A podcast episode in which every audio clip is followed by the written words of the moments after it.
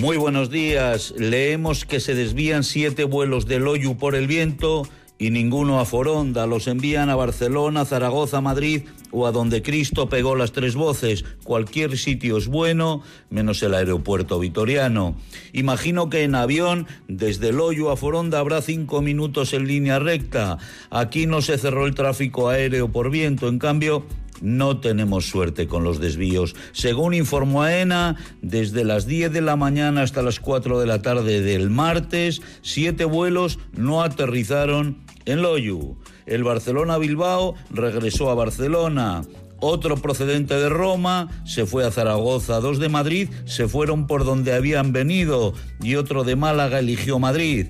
El sexto venía de Tenerife Norte y se fue a Barcelona. El séptimo y último venía de Frankfurt, donde acabó en Barajas. En Nochevieja para Masinri, un avión que venía de Gran Canaria abortó el aterrizaje en Loyu y tanto miedo debieron pasar que aterrizaron en Lourdes para rezarle a la Virgen, suponemos. Desde el aeropuerto de Foronda señalan que estaba operativo, que no había viento y que incluso había trabajadores. Luego nos enteramos que Iberia solo cuenta con siete empleados, pese a que el aeropuerto abre las 24 horas del día.